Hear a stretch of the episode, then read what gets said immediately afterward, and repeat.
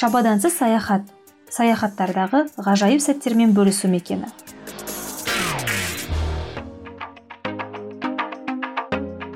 Қайырлы күн достар. Менің есім жанагүл тілепбергенова. Шабадансыз саяхат атты подкастымда сіздер менің және подкаст қонақтарының саяхаттары туралы әсерлі хикаялармен танысып өздеріңіз үшін саяхаттауға жаңа бағыттар ашасыздар деген үміттемін. Қазіргі таңда демалыс күндері саяхаттауға арналған тур пакеттерді ұсынатын шағын тур фирмалардың ашылып жатқаны көбімізге белгілі. Менің дебаттағы достарым нұрсұлтан мен назым осы салада өздерінің бизнестерін бастаған екен. Бүгін кездесіп сұхбат жазуға мүмкіндігіміз туды. Өздеріңді бір екі сөйлеммен қысқаша таныстырып өтсеңдер. Сәлем достар. Астана тревел турагенттік компаниясын ашқанбыз осы карантин кезінде компания деуге әлі ертерек. Бізде қазіргі таңда қарамағымызда екі адам жұмыс істейміз. Мен және менің келіншегім назым. Есімі нұрсұлтан болады. Ішкі туризм нарығына кіріп жатырмыз жаймендеп жексенбі және сенбі күндері бізбен бірге астана қаласына жақын жердегі бурабай зеренді көбейтұз ерейментау қорғалжын немесе балқаш баянауыл сияқты қарқаралы сияқты астанаға жақын жерлердегі әдемі әдемі жерлерді бізбен бірге қыдырып көрсеңіздер болады. Барлықтарына сәлем достар. Жанаргүл үлкен саған рахмет осындай бізге сұхбат ұйымдастырғаныңа. Бізде да жаңа жолдасым айтып өткендей қазір екеуміздің бастаған ісіміз бірақ біздің идейный вдохновитель бар мейрамбек деген жігіт. Ә, біз былай айтқанда орындаушымыз барлық еңбек біздікі. Үлкен мейрамбек саған рахмет. Иә мейрамбектің арқасы барлық ой осы бір шайдың басында келеді дейді ғой бір идея болса сол бір шай ішіп отырған кезде осындай осындай бір идея бар. Сендер істеп көрсеңдер қалай болады? Менің просто уақытым жоқ оны істеуге. Сендердің қолдарыңнан келетін сияқты деген ой айтты. Сонымен енді ақылдаса келе ә, жолын іздедік жұрттар қалай айналысып жатыр екен барлығын тексердік. Сонымен карантин біткеннен кейін он үшінші июнь күні бірінші турымызды бурабай қаласынан бастадық. Ә, шүкір он алты адаммен бардық бір машинаны толтырдық әрең дегенде. Енді ол рас нәрсе себебі бірінші отзыв жоқ иә. кім кім екенін білмейді.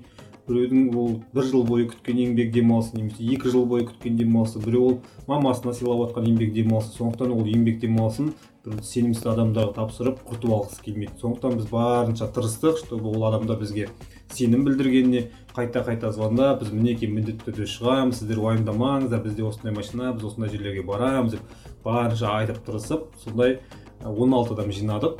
Бірақ та артынан келген отзывтарды жаңағы қараған кезде ә, олар өкінбеген сияқты барлықтары рахметін айтып келесіде бізбен бірге турға шығуға өздерінің уәделерін беріп кетті. Сол адамдардың ішінде уже үш адаммен бірге біз уже көбейтұзға барып қайттық қайтадан сосын балқашқа барып қайттық. Нұрсұлтан алғашында қандай қиындықтар туындады? Бірінші қиналғанымыз ол біздің адам жинауымыз болды себебі ең бірінші турға ең бірінші турға өте қиын жинадық еще біз жұмыс қалай жүреді? Біз предоплата аламыз адамдардан. Себебі таңертең сол адамның келетініне уверенность болу үшін. Иә себебі мүмкін ұйқысынан тұрады да. Қойшы мен бармаймын деген сияқты. Ұйқысын қимайтын әртүрлі ситуация болады ғой. Адамдар тоже қорқады. Сен маған қандай гарантия бересің? Қорқыныш бар ғой любой адамда. Одан кейін иә одан кейін ең бірінші сол қиындық болды. Екінші қиындығы ол біздің ә, мен өзім бурабай қаласын жақсы білгенмен бірақ бурабай қаласындағы сервиске мен жауап бере алмаймын. Ол менің компетенцияма кірмейді уже. Ә, мен бір столовыймен тамақ ішуге алып бардым. Вот сол жердегі сервис өте нашар болды. Вот мен үшін сол қиын болды. Қанша ол менің компетенцияма кірмегенмен мен организатор болғаннан кейін ол менің тоже міндеттерім бір есептеледі да бірақ мен біреудің қателігі үшін мен мына жақта мен қиналдым. Вот сол мен үшін. Себебі бір обед уақытына біздің бір жарым сағат уақытымыз кетіп қалды. Себебі тамақ дұрыс емес не заказ дұрыс келмей қалды соны ауыстырдық осылай жүрген кезде бір жарым сағат уақытымыз біреу үшін кетті ең қиын нәрсе болды түсінікті болу үшін кез келген бір турдың күн кестесін мысал келтіріп айтып өтсеңдер мысалы ертең сендер. Қай жерге шығайын деп жатырсыңдар ерейментау ауданы степногорск қаласының бестөбе ауылына жақын жерде орналасқан каньонда оған барамыз біз ол үшін не істейміз біз сенбі күні шығатын болсақ біз алдын ала бір апта бұрын инстаграм парақшасына пост саламыз пост салғанда қалай сол ә, турдың программасын жазамыз сосын селеті каньон туралы қысқаша ақпарат береміз сосын фотоларын саламыз. И соны салғаннан кейін уже сол арада адамдардың уже комментариясы болады соны жазуы болады. Содан кейін біз міндетті түрде реклама жүргіземіз оған. Енді қазіргі таңда реклама жүргізбесең адам жинауы қиын инстаграм парақшасында сөйтіп реклама жүргіземіз ол уже адамдар постепенно постепенно жинала бастайды.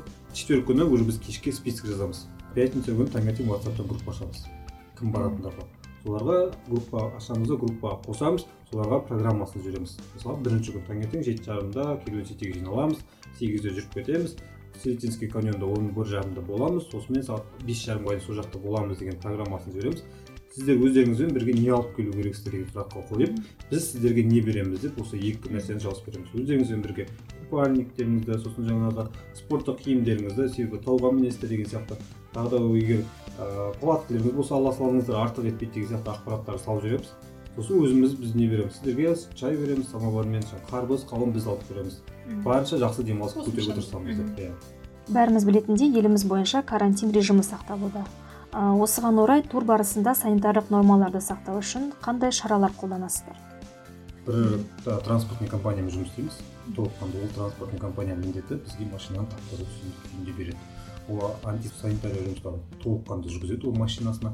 Соны жүргізгеннен кейін біз міндетті түрде өзіміз жаңағы маска міндеттейміз отырған адамдар маскамен отыру керек міндетті түрде маскамен отыру керек. Сосын жолда тоқтағаннан кейін міндетті түрде машинаның ішін тағы бір тазартып ауасын бәрін тазартып тағы да бір немен ә, дезинфекциялап тастап аламыз машинаны бір екі үш сағаттан кейін міндетті түрде тазалап отырамыз.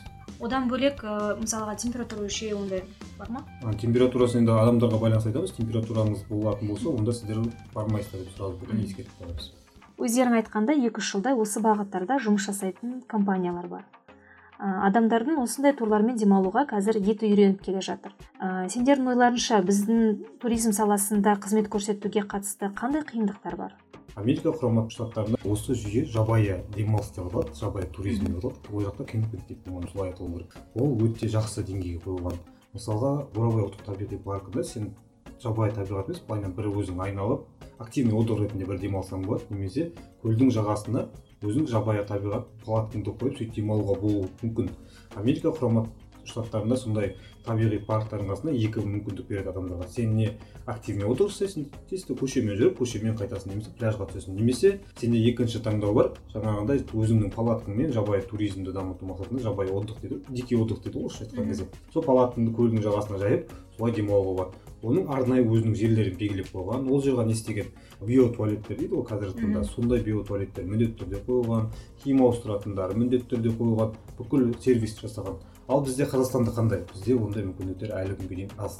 Бізде қазір алматы қаласында іле алатау табиғи паркінде сондай жерді ашып жатыр. Енді ол бірінші қазақстанда практикалық жүзде бізде әлі практикалық жүзде істеп жатырмыз. Әлі ол аймаққа кірген жоқпыз. Сол алматыда істеп жатырмыз. Егер алматы қаласында барлығы жақсы болып кетсе алматы халқы дұрыс пайдалана алса онда бізге астана қаласына қарай келеді. Ал біз қалай демалып жатырмыз қазіргі таңда? Мысалға мен ертең сілеті өзенінің каньонының жағасына барамын. Ол жерде ешқандай условия жоқ бірден айтайын. Ешқандай табиғи кәдімгі дикий природаға барамыз. Қыздар киім ауыстыратын болса машинаға киім ауыстырады. Ұлдар киім ауыстыратын болса қыздар шыққаннан кейін машинаға киім ауыстыратын болады. Палатка жаямыз сол жерге костер жағамыз солай ыыы жаңағы қарбыз сөйтіп сол жерде отырып пляждың қасында отырамыз. Енді сондай жағдай әлі күнге дейін. Ол енді мемлекеттің де кінәсі емес түсіну керекпіз да. Туризм деген ол әлемде мұнайдан кейінгі және автомобильден кейінгі үшінші ақша беретін көз несі күш те ма сондай бір нәрсе ғой. Былай қарап отырсаңыз ауада тұрған нәрседен сен ақша істеп жатрсың мысалға бурабай тұр өзімен өзі тұр. Сен просто жолын жөндеп бер да халыққа сервисін жасап бер өзі барады ақшасын береді налогы саған қала береді. Ол сенен ештеңе сұрап жатқан жоқ сен оған барып тағы да тал өсір деп жатқан жоқсың немесе өзен жүргіз деп жатқан жоқсың немесе бір завод сал деп жатқан жоқсың. Кәсіпкерлерге мүмкіндік берсең олар өздері істейді. Басында айт үш жыл сенен салықтан босатамын деп. Сен солай солай осылай істеу қызмет істеу керексің деп солай мүмкіндік берсе солай бізге істеуге болады мысалға көбейтузды алайық қарапайым көбейтуз барлығымызға белгілі көбейтуз былтыр екі мың он тоғызыншы жылдың тамыз айынан бастап шықты. Тамыз айында үкімет білді осындай көбейтуз розовое озеро деген бар екен қазақстанда. Бүкіл адамдардың бүкіл ынтасы сол жаққа ауып жатыр екен деп. Бірақтан да қараңыз енді тамызда басталды. Тамыз екі мың он тоғыздың тамызы сентябрь октябрь ноябрь кете беретін болса уже почти уже бір жыл уақыт болды. Тек қана біздің үкімет июль айында ғана оянды. Көбейтузды ой қорғау керек екенбіз ғой. Министерство экология бар екен ғой бізде. Қарамағымыз қалай деп ерейментау ауданының әкімі өзі аралап шықты прям. Көбейтузға екі ақ орны бар қарасаң бүкіл озерода екі ақ орны бар бірақ күніне мың екі мың машина келіп кетеді. Былай озеро полностью машиналар қоршап алады. Ол екі орманы тазалап жатқан акиматтан бірде бір адам сол жеке меншікке берсе кезінде сол шыққан бетте берсе жеке кәсіпкер өзі сол көбейтудің несін ограничение қойып тастаса каждый машина бір определенный сумма алып отырса соған сәйкес сумма алған сайын олардың да ақшасы болады. Сол ақшасына жаңағы урнасын қойса биотуалеттерін қойса әрбір жерге бір жерге емес үш төрт жерге қойса уже адамдар да көреді. Мысалы мусор тұр ма мына мусор не үшін тұр мусор салатын жер ол орнына тұр сәйкесінше. Сен қолыңда мусорды соған салу керек. Автоматически адамдарда инстинкт пайда болады уже. Бірақ ондай нәрселер жоқ бізде. Сонымен біз келеміз де халыққа ренжиміз. Енді халыққа ренжитін нәрсе дұрыс. Ол да халықтың да бізде табиғатты қорғайық деген мәдениет бізде төмен вообще. Төменгі деңгейде тұр. Оны ол мектептен бастап жаңағы университет сол кезден бастап адамдардың санасына кіргізу керек телевизорден роликте көрсету керек. Сондай нәрсе да бізде әлі дамымай жатыр. Енді оны дамыту үшін мен мысалға өзім турагентствоны автобусқа мінгенде осындай осындай астана тревелға қош келдіңіздер біздің бүгінгі баратын жағымыз селетинский каньон деп осылай түсіндіремін міндетті түрде пакеттеріңіз берін қолдарына осы пакеттерді қайтар кезде мусорларыңызды алып қайтасыздар міндетті түрде айтамын сіздікі болмаса да ала салыңыз маған бере салыңыз мен өзім төгіп кетемін оны барып бір жерге барып. Яғни мусор төгетін жерге төгіп кетемін деп. Барынша тазалап ұстауымыз керек. Не үшін біз оны тазалауымыз керек? Себебі ә, мен ол жерге бір ақ рет бармаймын. Мысалы сіз бір ақ рет баруыңыз мүмкін мен ол жерге тағы да барамын үш рет барамын төрт рет барамын бес рет барамын мен каждый барған жерімде ол жер таза болып тұру керек маған. Ол таза болып тұрса мен фотоға да жақсы түсіремін и адамдарды да жақсы жинаймын сондықтан мен өзім үшін барынша тазалап жинап кетуге тырысамын ондай жерлер. Нұрсұлтан сендер ұйымдастыратын турлардың бағасы басқа агенттіктерге қарағанда қаншалықты қолжетімді? Салыстырмалы түрде біз төмен неге? Біз бірінші биылғы жылы ашып жатырмыз біз аудитория жинап жатырмыз сондықтан біз шарықтап баға қойғымыз келмейді екіншіден бізге ана бұдан қатты пайда да көргіміз келмейді. Себебі бұл біздің основной жұмысымыз емес біздің өзіміздің основной жұмысымыз бар. Бес күндік бұл біздің тек қана суббота воскресенье күні өзіміздің қыдырғымыз келген мақсатта пайда болған идея. Сол мақсатта біз қатты пайда көргізгіміз келмейді. Бірақ сонда да пайда қалады. Енді ол күнделікті сол құртқанына сәйкес келеді. Жетеді деп ойлаймыз. Біз мысалға бурабай қаласына былай есептеп бердім. Алдында мен бір постқа салдым.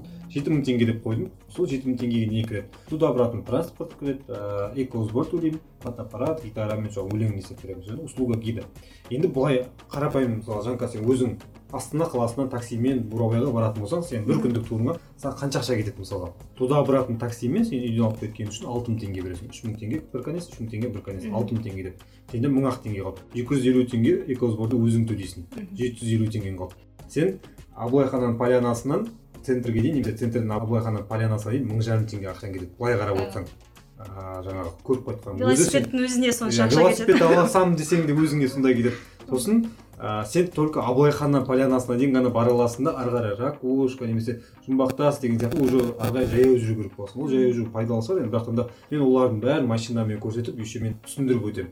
Барлығын түсіндіріп фотоға түсіріп былай қарап отырсам менің ойымша адамдар плюсте қалуы мүмкін сияқты. Адамдар екіге бөледі негізі менің түсінгенім бойынша. Біреуі дайынға келгісі келеді біреулер бәрін өзі ұйымдастырып өзі шығып болып анау дұрыс емес мынау дұрыс емес ана жер арзан екен деп өзі ізденіп жүретін адамдар болады. Сөйтіп екіге бөлінеді біз енді основном өзі дайын нәрсеге келетін адамдармен жұмыс істейміз. Фотосессия дейді әркіммен жеке фото түсіріп бересің семей семейныйлар көп келеді мысалға енді бурабайға бәрі семьясымен бірге бір демалып қайтқысы келеді да. Сол семейныйлар көп келеді. Бәрінің жағдайына қарап тырысып сіз андай көтеріліңіз сізге болмайды сіз баламен қоя тұрыңыз әкелмен көтеріп алайын деп барынша көңіліне шығуға тырысасың ғой. Өздерің саяхаттағыларың келетін үш жерді немесе бұрын барып қазір қайта барғыларың келетін жерлер туралы айтып өтсеңдер. Мүмкін бір қызық оқиғалар болып қайта сол өлкені көруге барғыларың келетін бір қызықты хикаялармен бөлісетін шығарсыңдар. Үш жер менде біріншісі ол ақтау қаласы. Ақтау қаласында болмаған бірінші каспий теңізін көргім келеді. Екінші сосын ақтаудағы ақтаудың мен жалпы несін табиғатын бір неден ғана көрдім ютуб каналда бір россиялық блогерлер машинамен келген екен. Сонымен видео жарты сағаттық или үш күндік па сондай видео түсірген. Сол үшеуін де көрдім честно мен білмейтін жерлер көп екен ақтауда. Ана метеориттер түскен доп домалақ тастар бар екен сосын жаңағы анау бектауда сондай таулар әдемі жерлер бар екен. Сол жерге бірінші барғым келеді. Екіншісі шығыс қазақстан облысы қатанға қарағай. Сол жерге барғым келеді. Ол менде әдемі жер енді цель қойып жатқан жерлердің бірі. Сосын енді алматы қаласы енді алматы қаласын қанша барғанмен арыламаған жерлерім көп қой. Мысалы алматы қаласында көлсай қайыңда сол жерлерді өзім жаяу жүріп аралағым келеді осы үш жер мен барғым келетін.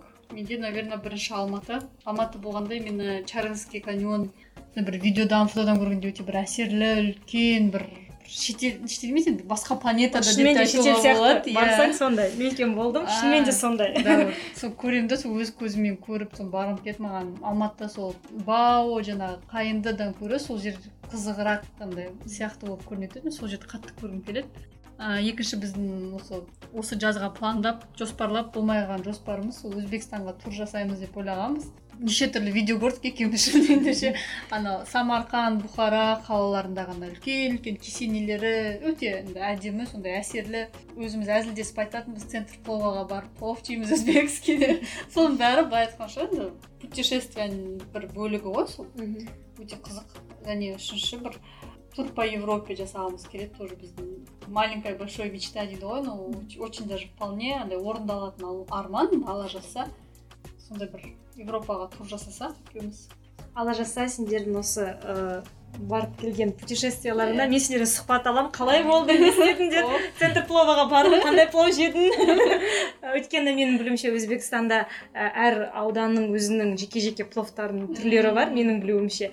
Сондықтан самарқандский бухарский деп өздері бөлінеді. Сондықтан түр түрінің әрқайсысының қандай дәм екенін айтып бересің деп ойлаймын. Енді болашақта өздерің негізі осы туризм саласына енді қазір жол бастап жатқан адамдар көп қой енді иә мысалға. Өздерің де бағана айтып кеттіңдер ыыы конкуренттер бар. Сендердің олардың айырмашылықтары неде? Деп ойлайсыңдар өздерің бізде енді осы астана қаласында кемінде бір бес алты туркомпания бар. Оның ішінде бір екі компания бар. Олар уже екінші үшінші жыл қатарынан жұмыс істеп жатыр. Комстадия сосын ханголд боровой қалған компаниялар біз сияқты осы карантиннен кейін пайда болған компаниялар. Бәріміздің шынын айтқанда направлениеміз бірдей әркімнің өзінің жаңа тұрақты клиенттері болады деген сияқты. Сол клиенттер біреуге ұсынады бізді.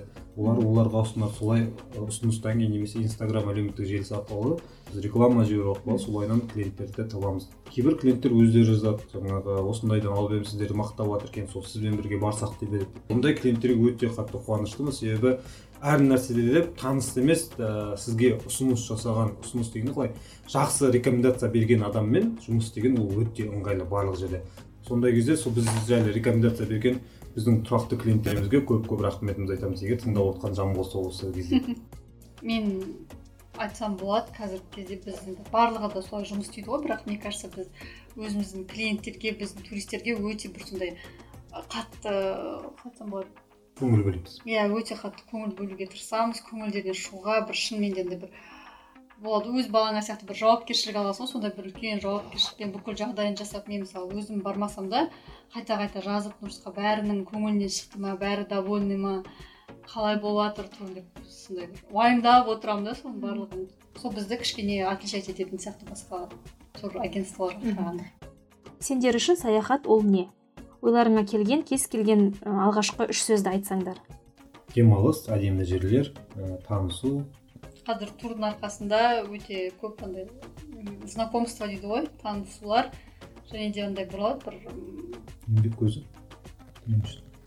Болашақ. Қазіргі кезде да андай ситуациялар болады. Жалғыз жалғыз адамдар барады мысалы көбісі уайымдайды. Жалғыз барсам мен жеке қалып қоймай ма деп осы күнге дейін қанша турға бардық.